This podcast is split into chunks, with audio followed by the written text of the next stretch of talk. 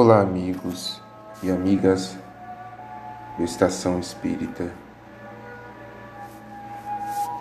Vamos elevar nossos pensamentos agradecendo ao nosso Senhor Jesus Cristo por nossa vida,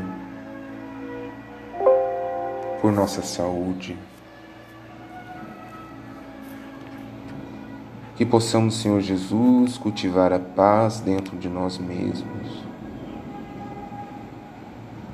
E através dessa paz,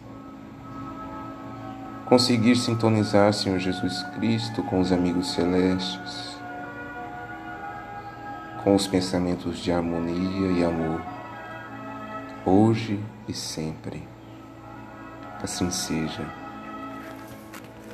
Iniciaremos a estação lendo a pequena passagem do livro Minutos de Sabedoria, de Carlos Torres Pastorino. Seja humilde. A vaidade é o pior dos defeitos, porque engana a nós mesmos. Por mais que seja sábio, há sempre alguém mais sábio que você. Por mais forte que seja, haverá alguém mais forte. Portanto, seja humilde. Envaidecer-se de quê?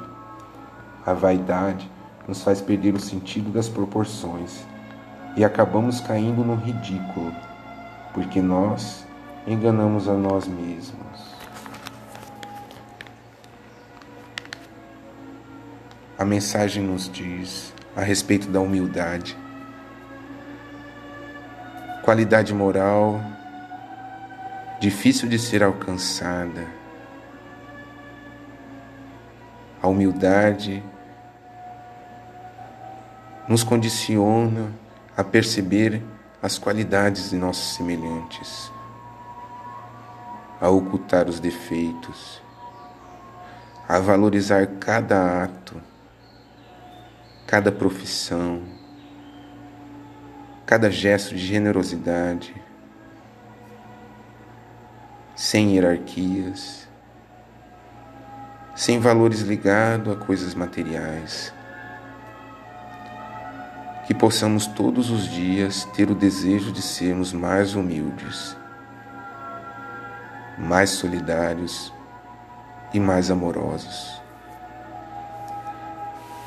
Faremos a leitura do livro Jesus no Lar, de Chico Xavier, pelo espírito de Neio Lúcio em parte intitulada A Serva Escandalizada.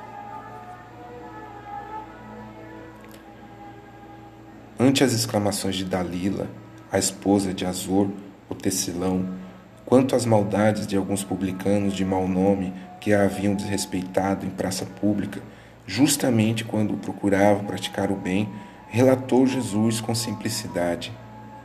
Piedosa mulher desejando ser mensageira do reino divino na terra, bateu às portas do paraíso, rogando trabalho. Foi atendida cuidadosamente por um anjo que lhe recomendou visitasse uma taberna para salvar dois homens bons, desprevenidos, que se haviam deixado embriagar, dominado, dominados por insinuações insufladas por espíritos das trevas.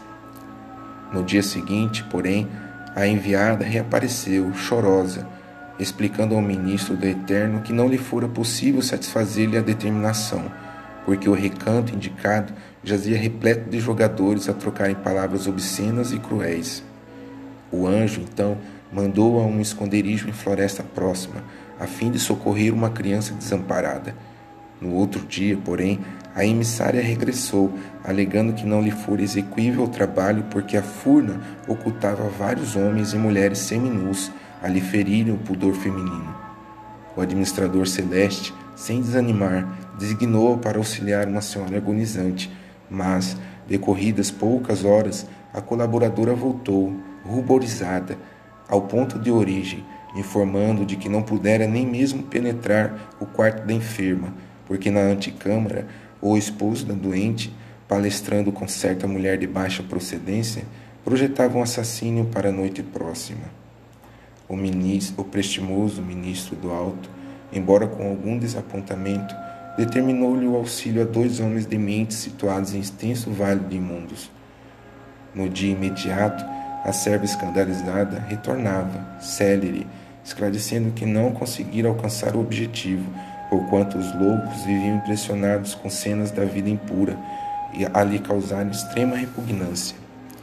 O preposto do Altíssimo, depois de ouvi-la com manifesta estranheza, pediu-lhe amparar uma jovem que se achava em perigo, mas em breve regressava a cooperadora sensitiva, exclamando que a criatura mencionada podia ser vista numa festa desregrada, em repulsiva condição moral.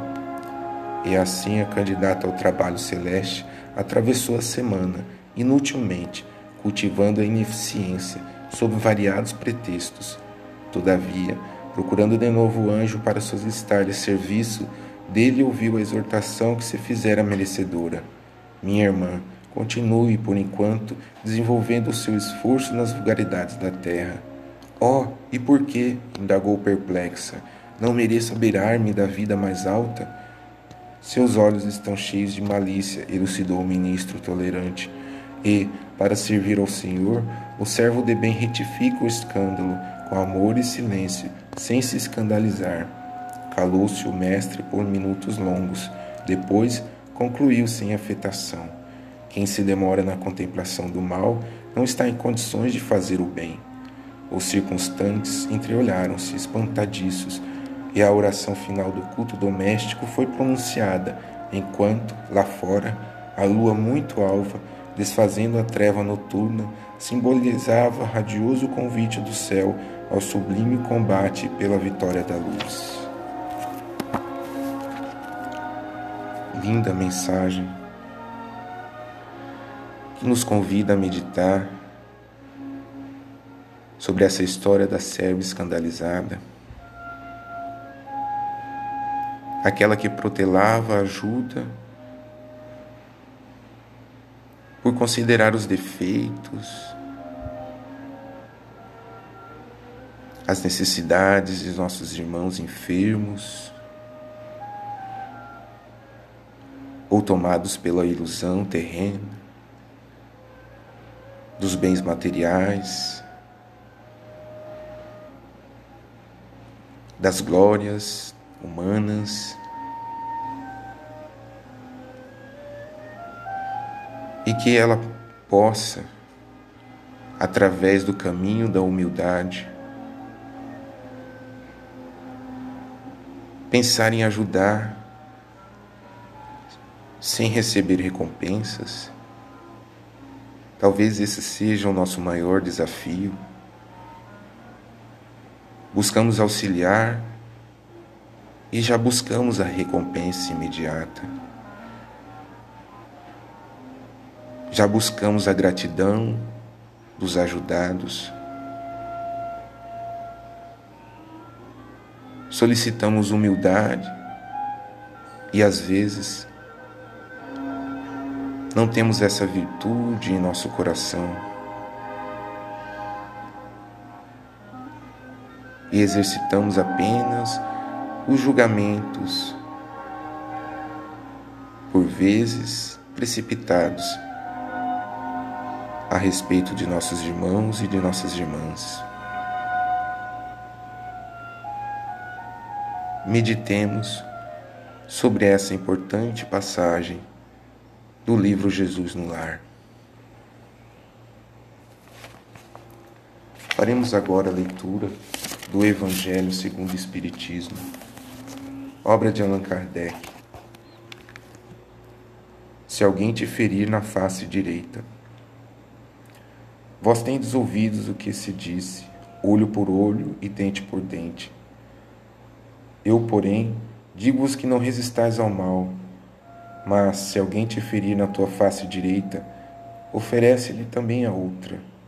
E ao que quer demandar-te em juízo e tirar-te a túnica, larga-lhe também a capa. E se alguém te obrigar a ir carregado mil passos, vai com ele ainda mais outros dois mil. Dá a quem te pede, e não voltes as costas ao que deseja que lhe emprestes. Mateus. Os preconceitos do mundo a respeito daquilo que se convencionou chamar ponto de honra dão essa suscetibilidade sombria, nascida do orgulho e do exagerado personalismo, que leva o homem a geralmente retribuir injúria por injúria, golpe por golpe, o que parece muito justo para aqueles cujo senso moral não se eleva acima das paixões terrenas. Eis porque dizia a lei mosaica: olho por olho, dente por dente, mantendo-se em harmonia com o tempo em que Moisés vivia.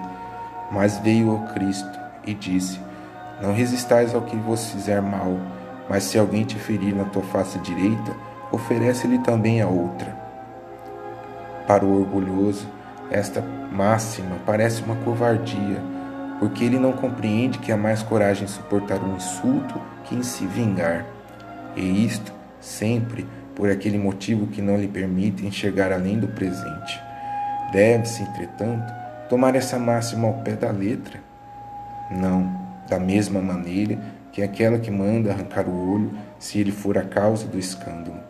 Levada às últimas consequências, ela condenaria toda repressão, mesmo legal, e deixaria o campo livre aos maus, que nada teriam a temer, não se pondo freio às suas agressões.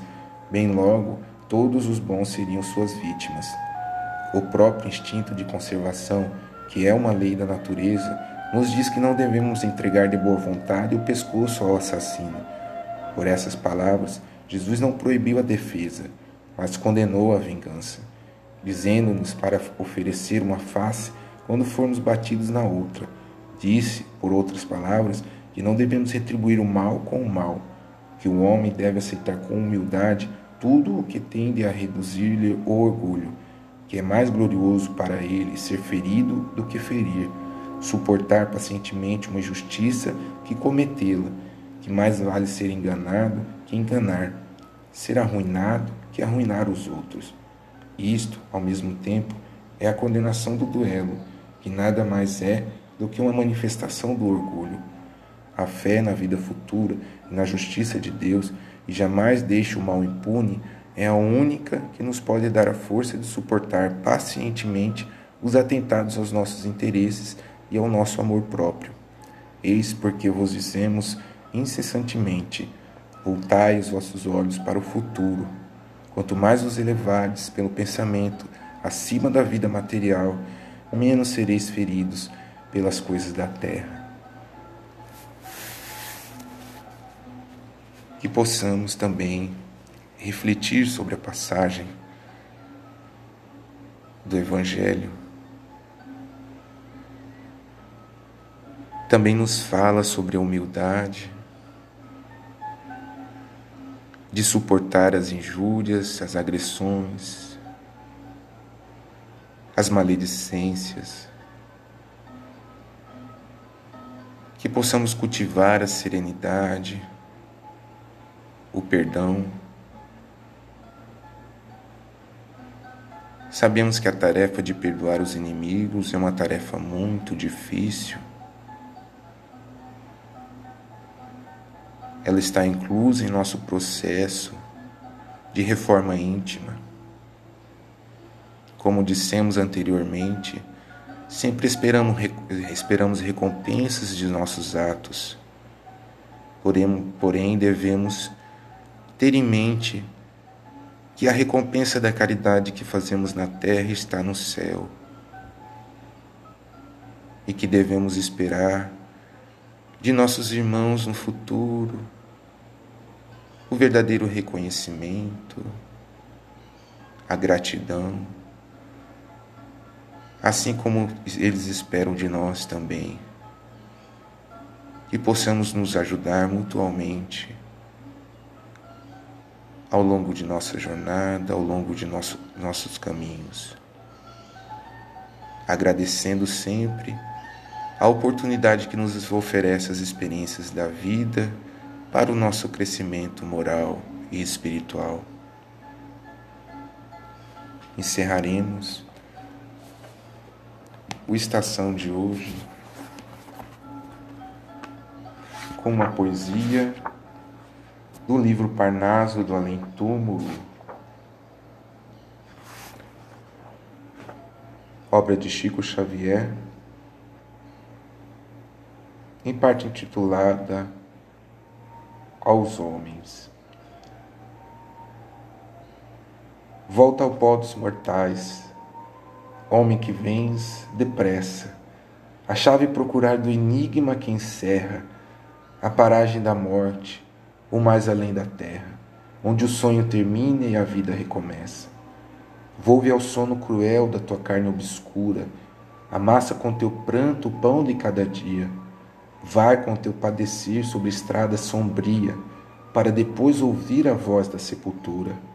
Tomé, coloca as mãos na tua própria chaga, perambula na dor da tua noite aziaga, porque a treva e o sofrer sempre hão de acompanhar-te.